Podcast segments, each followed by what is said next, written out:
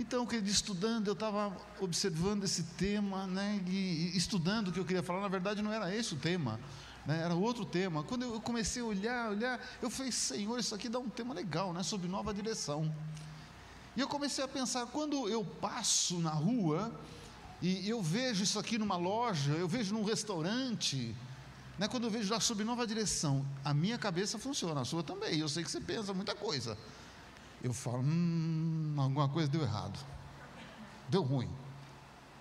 Ou o camarada teve que vender, ou chamou algum entendido na área ali, um consultor e tal, e vai refazer a situação. É ou não é?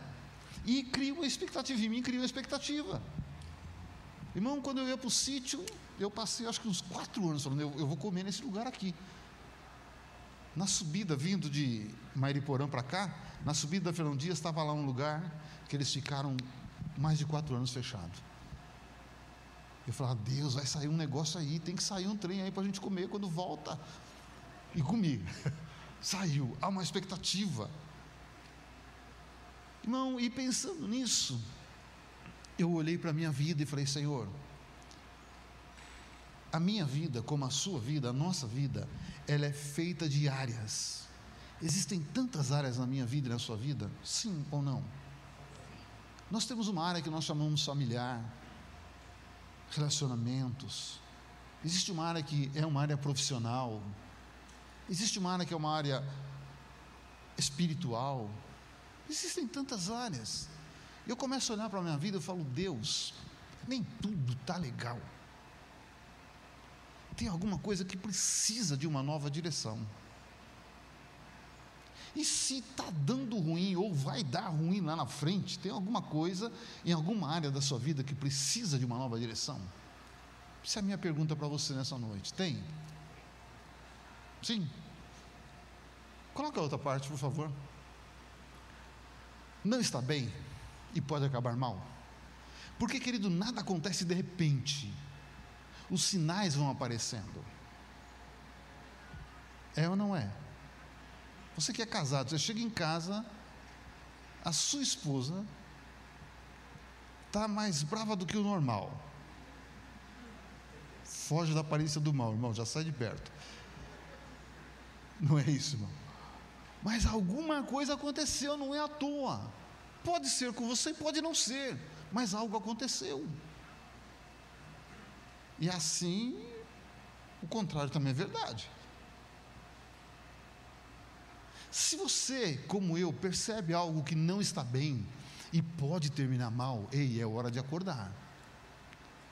Se eu estou fazendo do mesmo jeito há muito tempo e não muda, só vai mudar o dia que você mudar o seu jeito. Se não mudar o jeito, não adianta, não vai mudar. E relacionamento é algo muito, muito complexo. Oi? Relacionamento, quando nós nos relacionamos com pessoas, isso é complexo. Pode ser sua esposa, seu marido, seus filhos, pode ser amigo, pode ser irmão da igreja, pode, pode ser qualquer tipo de relacionamento, é complexo. E se você está percebendo que não vai bem, muda. Ah, não, eu vou esperar ela mudar. Não, muda você. Ah, vou esperar ele mudar, muda você. Termina a frase para mim, por favor. É com você que eu quero falar nessa noite. Papo direto e reto, zóio no zóio. E pode continuar me amando. Porque é domingo de ceia, domingo de festa de batismo, domingo que o couro vai comer. Mas vamos lá, brincadeira, irmão. Se eu percebo isto, irmão, eu preciso estar atento ao que está acontecendo na minha vida. Eu preciso querer realmente mudar a direção da minha vida. Se eu não desejar isso, se eu sempre arrumar uma desculpa, irmão, nada muda. Diga assim comigo, ó, tem alguém que quer mudar a minha vida. Olha lá, ó. Tem alguém querendo mudar a minha vida. Tem alguém querendo mudar a sua vida. E esse alguém tem nome. E esse alguém tem poder para mudar as pessoas, a direção da vida das pessoas.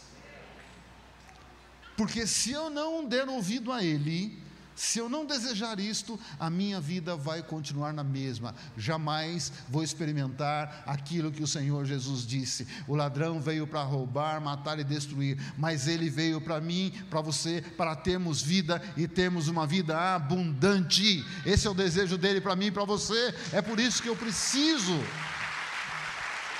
colocar nas mãos dele, sabe, esse desejo de mudança e abrir o meu coração. Isaías 41, ali no telão vai ter um versículo 18, mas eu quero que você agora, abra sua Bíblia, Isaías 41, sabe a sua Bíblia de papel, sua Bíblia no celular, não, não importa, irmão, onde está a sua Bíblia aí, e leia para mim só 41, 1, leia para você, não para mim, só versículo 1. E você vai entender algo no versículo 1. Querido, a situação aí, o contexto do capítulo 41 Sabe, Israel estava passando por problemas sérios, mas culpa de quem? Culpa era do próprio povo. Quando eu entro em uma situação, irmão, ruim, eu não tenho que estar arrumando culpado para isto. Sabe, a culpa é minha, eu sou, a minha vida é a soma das minhas escolhas. Escolhi meus caminhos, tenho minhas vontades e aí eu vou. E depois, quando dá ruim, a coisa está pegando, eu preciso, eu quero, eu desejo arrumar um culpado. Para, olha para dentro de você e muda você. Você leu o versículo 1? Agora, no versículo 18, ele diz assim: Olha, abrirei. Ele diz: abrirei.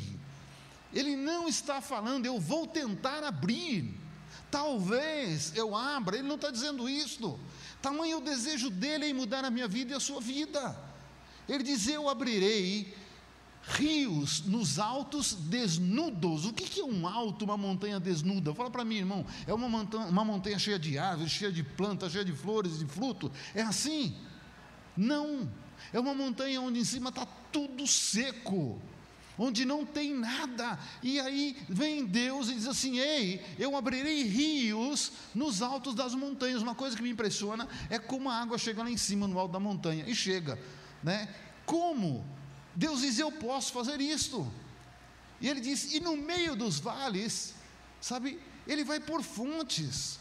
Onde já normalmente o vale é um lugar bonito, é um lugar onde o verde é mais verde, onde as coisas florescem mais fácil.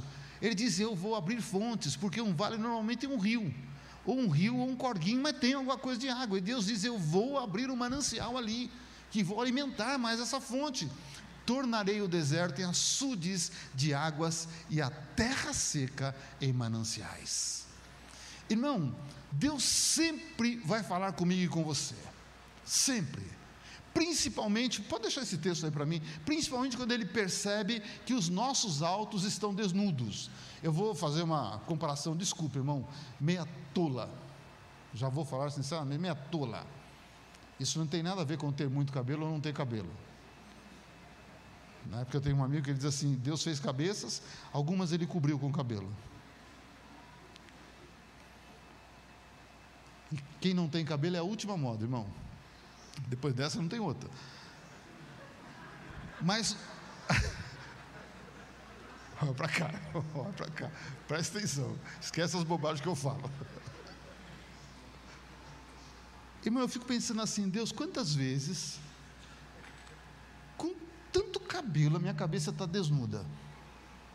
Só pensamento besta. Só pensamento tolo, que não vai me acrescentar nada.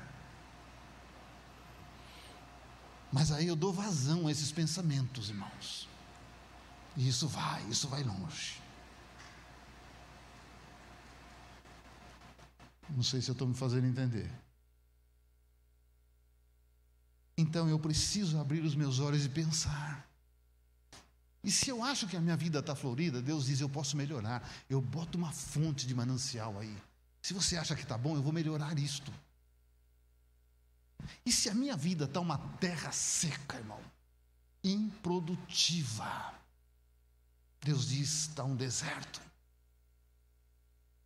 E se em alguma área da sua vida você pensa que está uma terra seca, olha ali, ó, filho ou filha, sua vida parece uma terra seca, não nasce nada de bom. Onde você quer não está nascendo nada de bom. Vem. Chega mais perto. Escuta. Escuta. Por isso eu quero dizer a mim e a você. Para agora de pensar nos seus problemas. Para agora. Para agora de pensar naquela pessoa que te fez mal ou que você acha que ela te fez mal. Para. Para tudo volta os seus ouvidos para ouvir o que Deus quer falar. Porque senão eu posso falar, falar, falar e você não vai me ouvir. Para agora. Aquietai-vos e sabei que eu sou Deus. Quieta agora e ouve o que Deus quer falar com você. Deixa Ele mudar a sua vida. Deixa. Deixa Ele dar uma direção nova para você. Essa direção parece que não vai te levar a, a, nenhum lugar. Ou então você vai ficar malhando em ferro frio, dando um murro em ponta de faca. Até quando? Para, escuta, escuta, deixa ele mudar a sua vida. Para de arrumar desculpa. Quando alguém vai falar com você, você sempre tem uma desculpa. Aprenda a ter um coração ensinável. Porque enquanto eu não tiver, nada vai mudar. Nada vai mudar. Estou bravo não, hein? Estava conversando com o Wagner agora. Posso falar? Ele falou para mim, eu estava de manhã pela internet. Né? E ele teve uma hora e falou, nossa, ele está bravo. Na hora eu falei, não estou bravo não?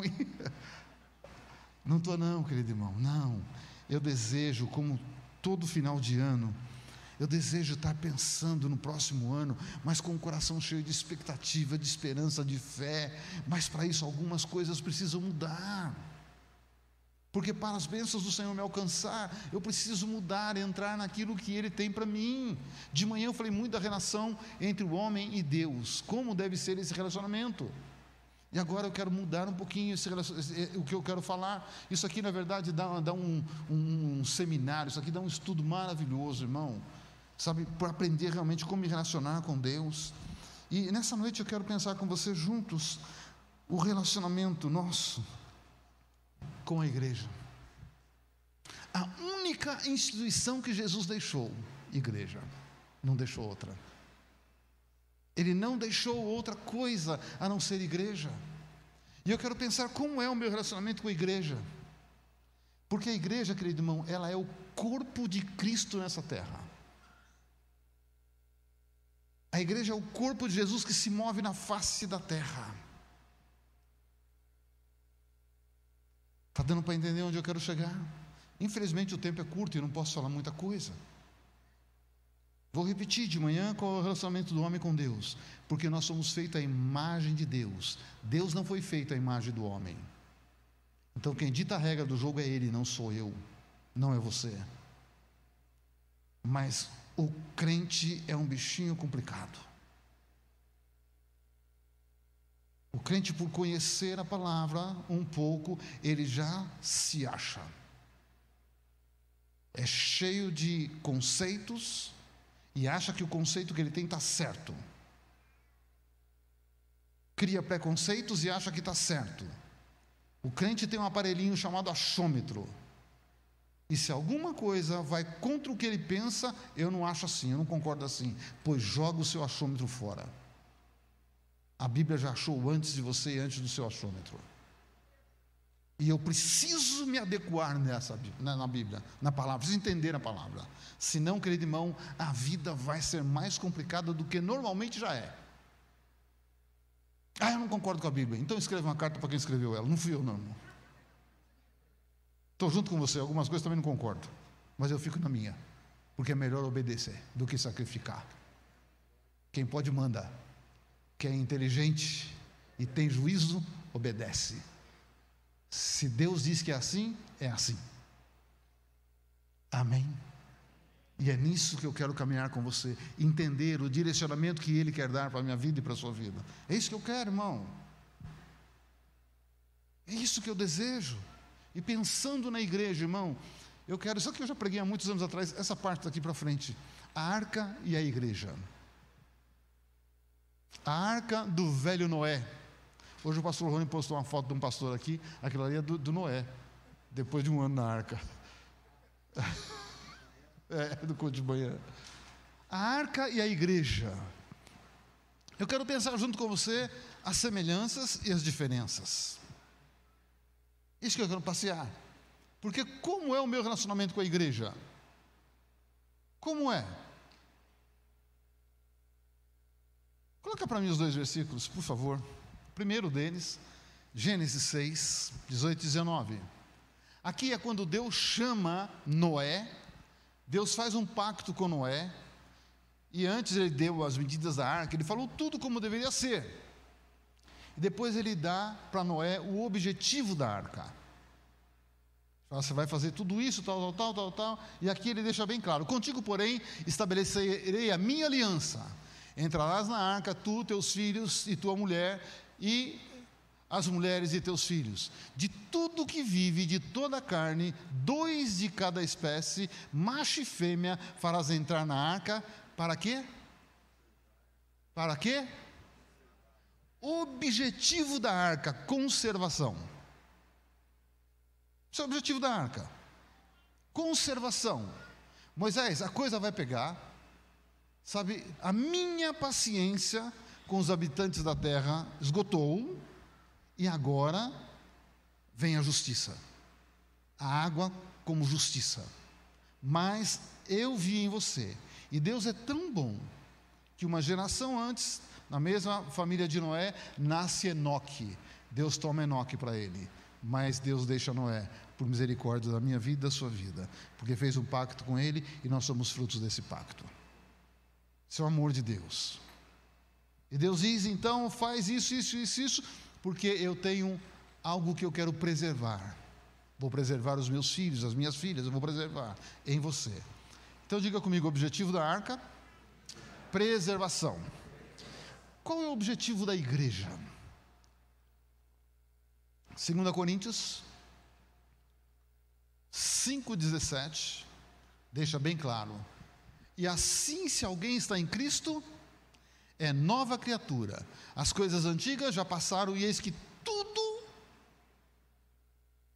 todas as coisas, tudo se fez novo. Por que, que eu estou dizendo isto? Sabe? Aquele que nasce de novo em Cristo, Cristo é o dono da igreja. A igreja que nós chamamos de evangélica, ela nasceu com Cristo.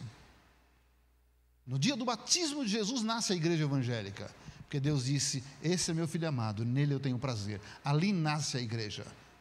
Por isso que o batismo, ele é a porta de entrada na igreja. Porta de entrada no céu é a pessoa de Jesus, é a morte na cruz. Ninguém vai para o céu se não for por Jesus.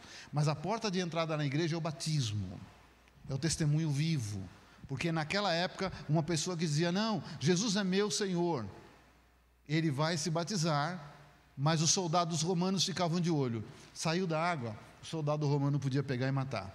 Ah, o teu Deus não é César? Então você morre. Então a porta de entrada na igreja é o batismo. Então, querido irmão, a igreja foi feita para transformar. O objetivo da igreja é transformação, não é preservação. Não é preservação. E aqui eu quero brincar no zoológico do Noé, do velho Noé. E Jesus é o dono da igreja, e o objetivo ele já deu. Quem está em Cristo, nova criatura é. Houve transformação. Quem roubava não rouba mais, quem mata né, não mata mais, quem adultera não adultera mais, porque se não há transformação, não houve conversão. Está dando para entender? Semelhança entre a arca e a igreja. Qual era a semelhança? Irmão, a arca não era o melhor lugar para se estar, não, querido.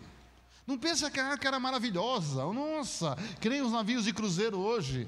Navio de 14 andares, navio que tem shopping, navio que tem, como é que chama aquele trem que joga lá? Cassino. Navio que tem vários restaurantes, tem show. Tá... Não, querido irmão, a arca de Noé não era assim, não. A arca de Noé, na verdade, era terrível estar ali dentro daquela arca.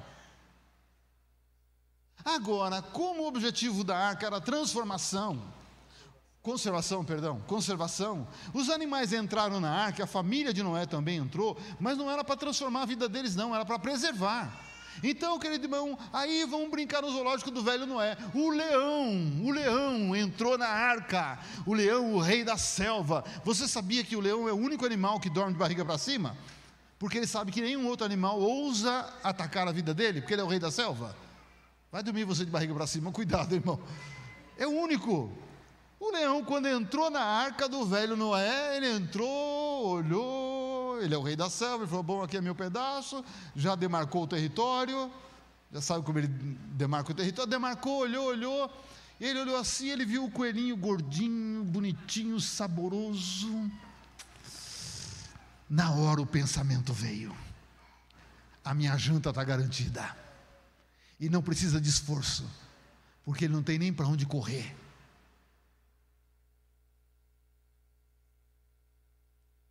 Aí veio o velho Noé, já conhecia o coração, e a mãe do leão falou: Vem cá, rapaz, baixa a tua bola.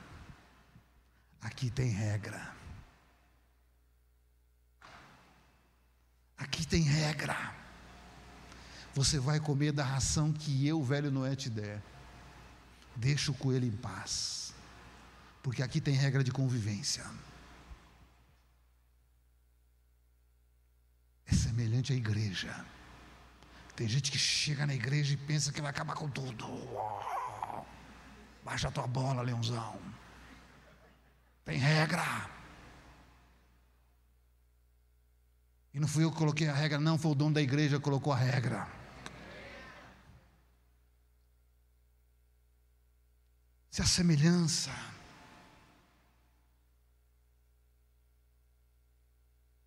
Interessante, irmão, a dona girafa.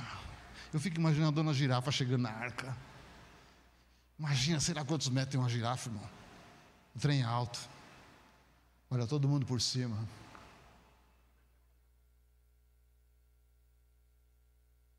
Quando ela chegou na porta da arca, querido, não pensa que a porta aumentou. A dona girafa teve que baixar a cabecinha e entrar. Ei, se tem girafa aqui, abaixa a tua cabeça, porque a medida da porta foi o dono que deu.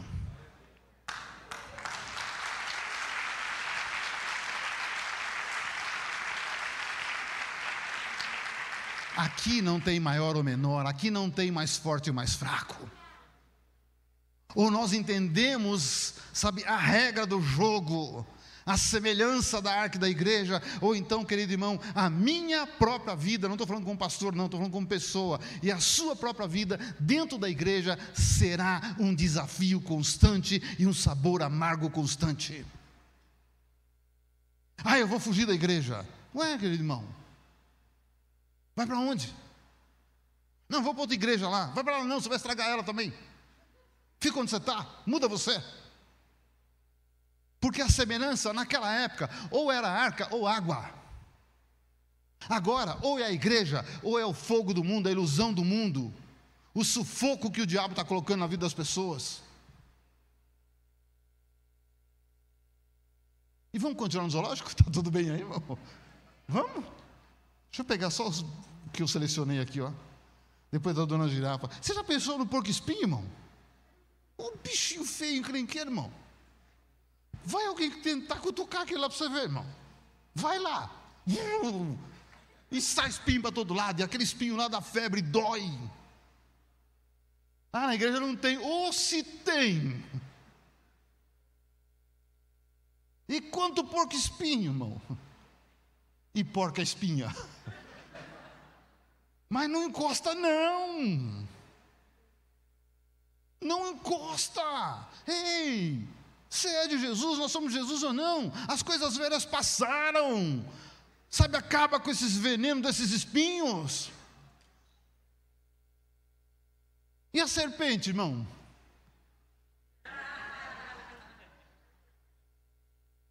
Mas a língua não fica um minuto dentro da boca. O fofoqueiro, fofoqueira. Pensa que é só mulher? Não, irmão, tem crente também. Homem também é fofoqueiro. Mexeriqueiro não é plantador de mexerica, é a pessoa que fala mal da vida dos outros. Está cheio. Na igreja, na igreja. Irmão, terra boa dá de tudo. Igreja tem simpatizante, tem crente, tem cretino, tem tudo. Então eu preciso ver onde eu me enquadro. Assim é na arca e a igreja também é assim. Aí eu vou embora, magoa. Vai nada. Passa essa bola aí, chega de mimimi. Vai crescer. Guarda o espinho, guarda a língua. Guarda a força, guarda tudo que você tem. Se submete à igreja. Tem hora de sair? Tem hora de sair sim, irmão. Eu sei disso.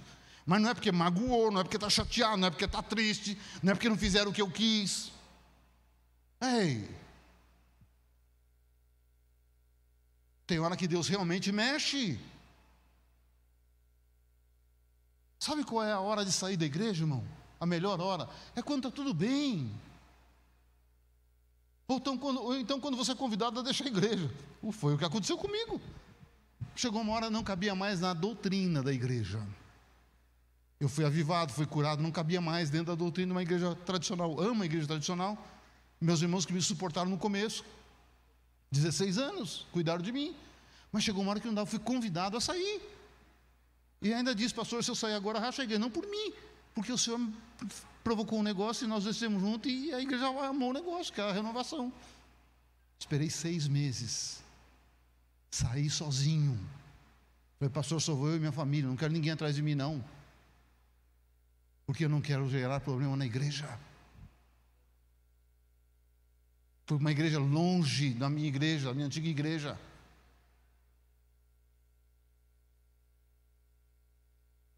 Irmão, então eu preciso dar uma passeadinha de vez em quando nessa brincadeira aqui, não é ficar bravo não, mas brincar um pouquinho no zoológico do Noé, sabe, para entender quem eu sou, irmão. Né? Que tem de coruja na igreja, irmão. Sabe o camarada que foi enganado? Ele foi comprar o papagaio, sabe, essa história é mais velha que anda para frente, né? Mas como eu também já sou velho, irmão, o camarada foi lá e tem muita gente bobo. O camarada foi comprar um papagaio e o, o camarada, vendedor de ave esperto, vendeu para ele. Olha, mas não parece, ele é pequenininho. A peninha vai crescer, tudo vai crescer. E cresceu. E um dia o cara encontrou ele e falou: Rapaz, aquilo que você vendeu, o papagaio que você vendeu, não fala nada, mas presta atenção. Fica com os olhos assim, ó. Só procurando, olhando a vida dos outros para falar mal.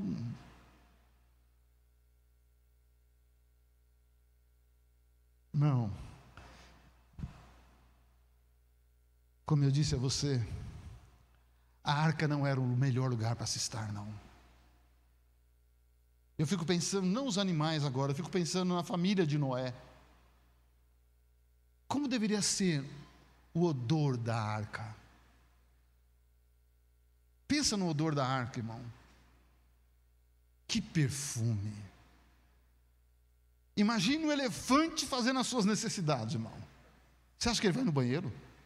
Você acha que é pouco? Oi. Não dá, dá um bom passeio na arca de Noé? Você imagina toda manhã o papagaio acordando. Noé, louro quer café. Noé, louro quer café. Noé, louro quer café. Imagina! Coitado do Noé. Imagina o Noé ouvindo a galinha da Angola. Tô fraco, tô fraco, tô fraco, tô fraco, tô fraco. Ora por mim, tô fraco, tô fraco, tô fraco. Ora por mim, tô fraco, tô fraco.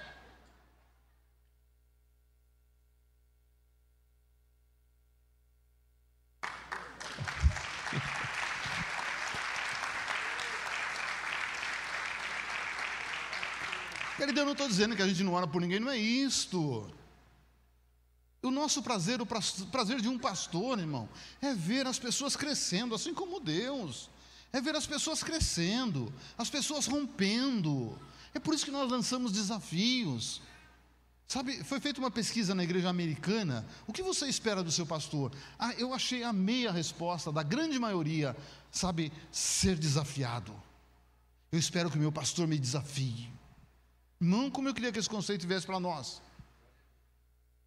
Ser desafiado, ser desafiado a melhorar na vida pessoal, ser desafiado a melhorar na minha vida emocional, ser desafiado a romper. Então, isso é uma alegria de um pastor quando vê, irmão, sem demagogia, e não quero que você pense que eu sou alguma coisa, porque eu não sou, mas que alegria de ver o Nailton pregando aqui, quarta-feira passada. Eu dei aula para ele quatro anos no instituto, e ver hoje um apóstolo, um homem de Deus, grande como ele é, na palavra, na pregação, um grande homem de Deus. Que alegria, irmão! Que alegria poder vê-lo fazendo isto. Então, isso é o coração de todo pastor, é o coração de todo aquele que cuida de pessoas. Nós queremos ver o crescimento das pessoas. Não entra ano e sai ano, a pessoa está na mesma coisa. Isso não alegra, irmão.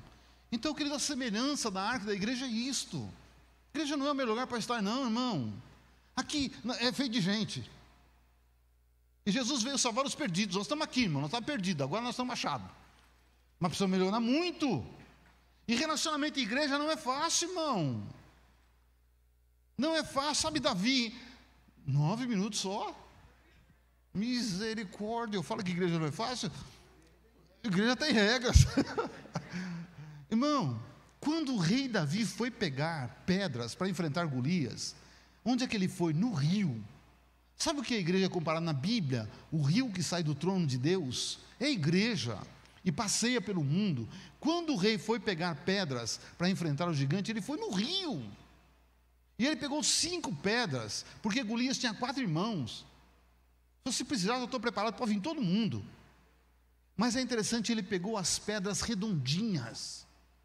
Por que, que as pedras do rio chegam a ser redondas? Porque elas vão lá no fundo, onde ninguém está vendo, mas a correnteza leva as pedras, vão batendo uma na outra. Então, sabe, a ponta daqui, a ponta dali, a pontinha aqui, vai batendo uma na outra, batendo, batendo, ralando, até as pedras ficarem redondas. Igreja é isso, nós vamos dando trombada um no outro, irmão. Sabe, arrancando, eu vou arrancando as suas pontas, você vai arrancando a minha, vai saindo faísca daqui, vai saindo faísca dali. Mas se eu entender o processo, quando o rei precisar de uma pedra, ele vai me pegar, ele vai te pegar, porque nós não fugimos da briga.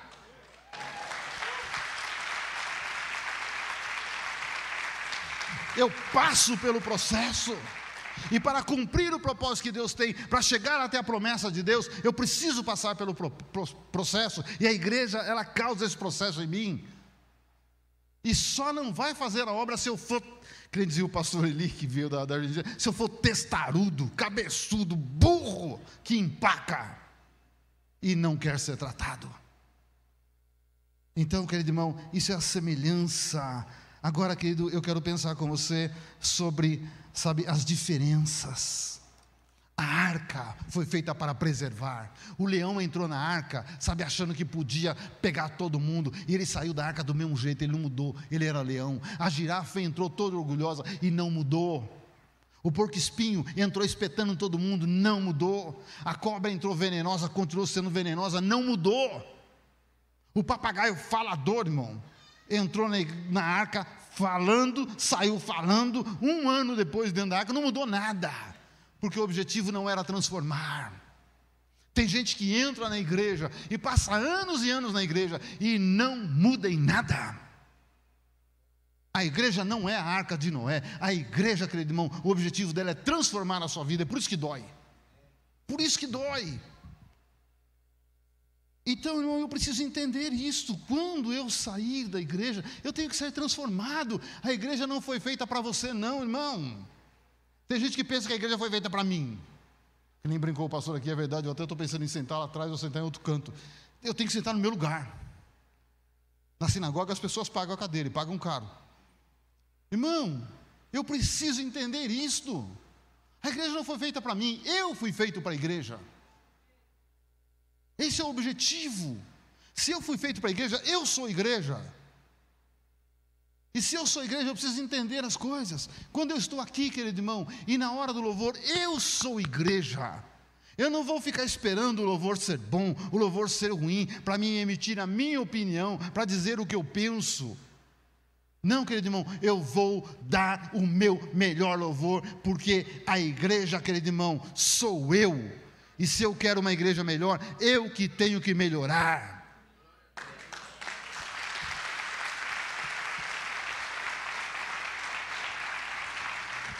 Ah, eu quero uma igreja abençoada, uma igreja. O que você tem feito?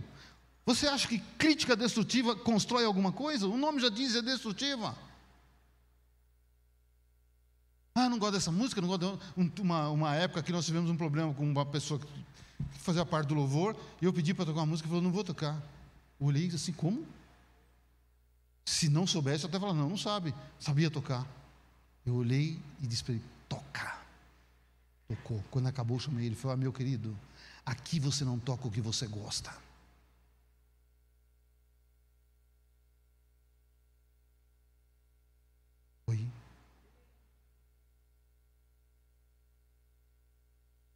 Porque eu preciso entender isto. Oh, aleluia. Pode vir. Depois dessa.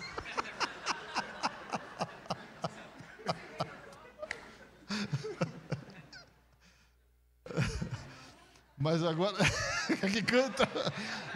É melhor você cantar ou não? Não, né? Só tocar, né? Então, querido irmão, eu preciso entender isso. Nossa, eu fico imaginando aqui, irmão, e eu vou terminar. Só coloca no telão para mim, Mateus, porque o meu tempo realmente está acabando. Mateus, capítulo 16. Isso aqui, estava ali Jesus com seus discípulos, de repente, num bate-papo com Pedro, ele diz assim: Também eu te digo que tu és Pedro, vírgula. Presta atenção nessa vírgula. E sobre essa pedra edificarei a minha igreja. Ele não está dizendo que sobre Pedro ele vai edificar a igreja. Por isso que tem a vírgula ali. Ele fala: Você é Pedro. Sobre esta pedra edificarei a minha igreja. A pedra é Ele. Ele é a pedra angular, a pedra que sustenta tudo. As portas do inferno não prevalecerão contra ela. Dar-te-ei as chaves do reino dos céus. O que ligares na terra terá sido ligado nos céus. O que desligares na terra terá sido desligado no céu. Deixa esse versículo na tela. Você quer ver a brincadeira com a lei aqui? Foi até interessante. Dá para pegar o gancho. Você sabe por que, que uma Apple estourou de vendas e fez coisas preciosas? Você sabe por que, uma Volkswagen do mundo é uma grande empresa? Uma BM, uma Amazon, porque é interessante, nas empresas as pessoas sabem o seu lugar. O engenheiro trabalha na engenharia e dá o seu melhor na engenharia. O pessoal do escritório trabalha no escritório e dá o seu melhor. Cada um sabe o seu lugar. E muitas vezes as pessoas entram naquela empresa e se aposentam naquela empresa. Mas a igreja é tão complicado. porque uma parte das pessoas, não vou generalizar, é difícil falar essa palavra generalizar, tem que parar para pensar. Nem todos são assim. Mas uma parte da igreja, de pessoas eu estou falando, não sabe o lugar delas na igreja. Igreja é tão interessante, querido irmão. O corpo, Paulo já ensinou isso. O corpo é feito de vários membros, órgãos ossos, músculos. E cada um tem a sua função. E um respeita a função do outro. Um respeita a área do outro. No corpo é tão bem organizado que sabe tudo que tem aqui sabe os seus limites. Mas o corpo de Cristo que anda na face da terra, infelizmente não sabe isso. E parece que às vezes um membro acha que ele é mais do que o outro, que só ele está certo, está todo mundo errado. Ei, ou vamos aprender a viver em comunidade ou não. Mas o maior desafio da igreja é o respeito uns aos outros. É saber se uma pessoa está mais fraca na fé, a Bíblia diz: eu devo suportar essa pessoa. Não é suportar, oh, não, não, ser o suporte segurar essa pessoa no colo. O respeito, a educação. Até animal gosta de ser bem tratado, quanto mais nós, humanos. Isso faz parte da regra da convivência. Quando você entra numa família e percebe que está tudo jogado, irmão, um gritando com o outro. Irmão, essa história de entre tapas e beijos, isso não funciona, irmão. Isso é bonita a música lá. Mas não funciona. chega uma hora que as pessoas cansam de levar tapas. Ah, são cheios de mimimi. Tá, todos nós somos. Cada um tem o seu mimimi, pequeno ou grandão, mas cada um tem. Então, querido, uma coisa bonita é isso. Poxa, se as empresas crescem, se as empresas sabem respeitar as pessoas que trabalham lá, irmão, será que a igreja é menor do que uma Volkswagen? Será que o projeto igreja é menor do que uma Apple? Será que o fabricante, o idealizador da Apple, ele é mais inteligente do que o idealizador da igreja? Será? Estou perguntando para mim, para você, será? Quando eu leio esse texto aqui, e eu vejo o dono da igreja, aquele que deu a vida para a igreja, aquele que deu a vida por mim, por você, aquele que deseja que eu tenha uma vida abundante, que você tenha uma vida abundante. Quando ele vem e escreve isso, irmão, desculpa, para mim isso é um tapa na minha cara. Isso gera uma crise interior. Eu falo, Deus, como assim? Cara idealizou a Apple e está estourando no mundo. O Senhor idealizou a igreja e a gente vive entre tapas e beijos. A gente vive entre tropeça aqui, cai acolá. Deus, alguma coisa não está certo. Alguma coisa precisa mudar. Me ensina a conviver na igreja, me ensina a mudar. Me ensina a olhar para o idealizador da igreja, o criador da igreja, e ser ele a minha referência e não o que eu penso que eu quero, não a referência humana, mas Ele. Ele fala algo tão poderoso, ele diz assim: Ei, sobre essa pedra, está falando dele, eu vou edificar a minha igreja, e as portas do inferno não prevalecerão contra ela. Irmão, eu anseio uma igreja que vai romper nesse mundo.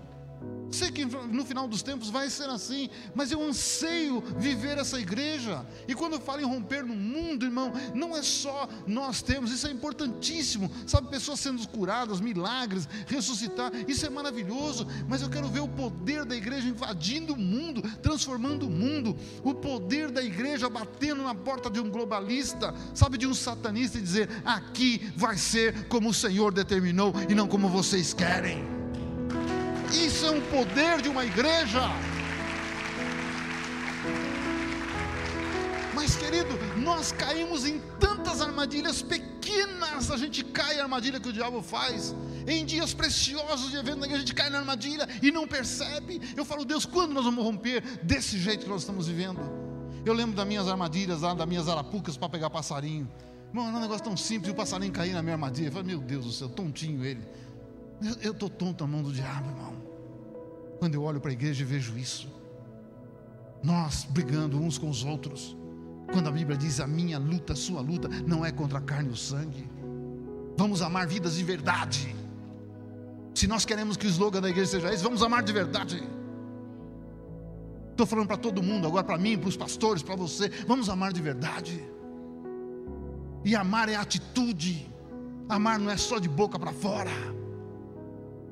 Quando eu olho aqui e vejo o dono da igreja dizendo: Ei, ei, eu dei para você, igreja, a chave do reino dos céus. O que você abrir está aberto, o que você fechar está fechado, o que você liga está ligado, o que você desliga está desligado. Irmão, nós não entendemos isso. Nós pensamos que isso é fantasia. Jesus não tinha o que falar e falou isso. Não, irmão, isso é uma verdade que o dono da igreja falou.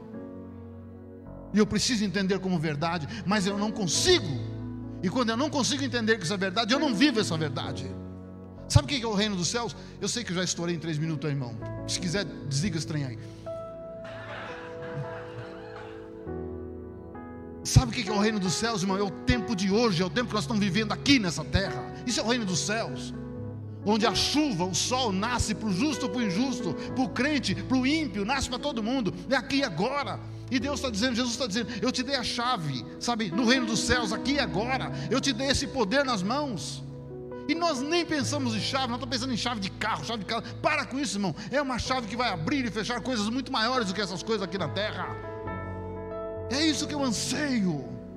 É isso que eu desejo como pastor. E ando pedindo a Deus, Senhor, eu sei que daqui a pouco eu estou chegando aí no céu, mas me dá um tempo a mais se for preciso, para ver a igreja desse jeito. Não uma igreja criança, irmão.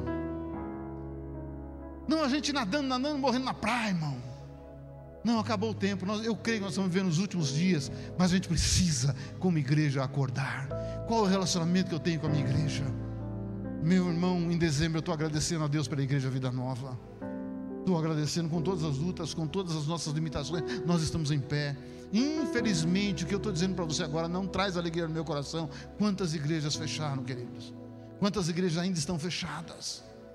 Quantos homens e mulheres de Deus se suicidaram? E nós estamos aqui, irmão. Ainda não estamos chamando Jesus de Genésio, nós estamos firmes aqui, irmão. Estamos inteiros aqui. Então, esse é motivo de gratidão, irmão. Mas eu desejo, irmão, que essa nova direção possa vir na minha vida, na sua vida, na nossa vida.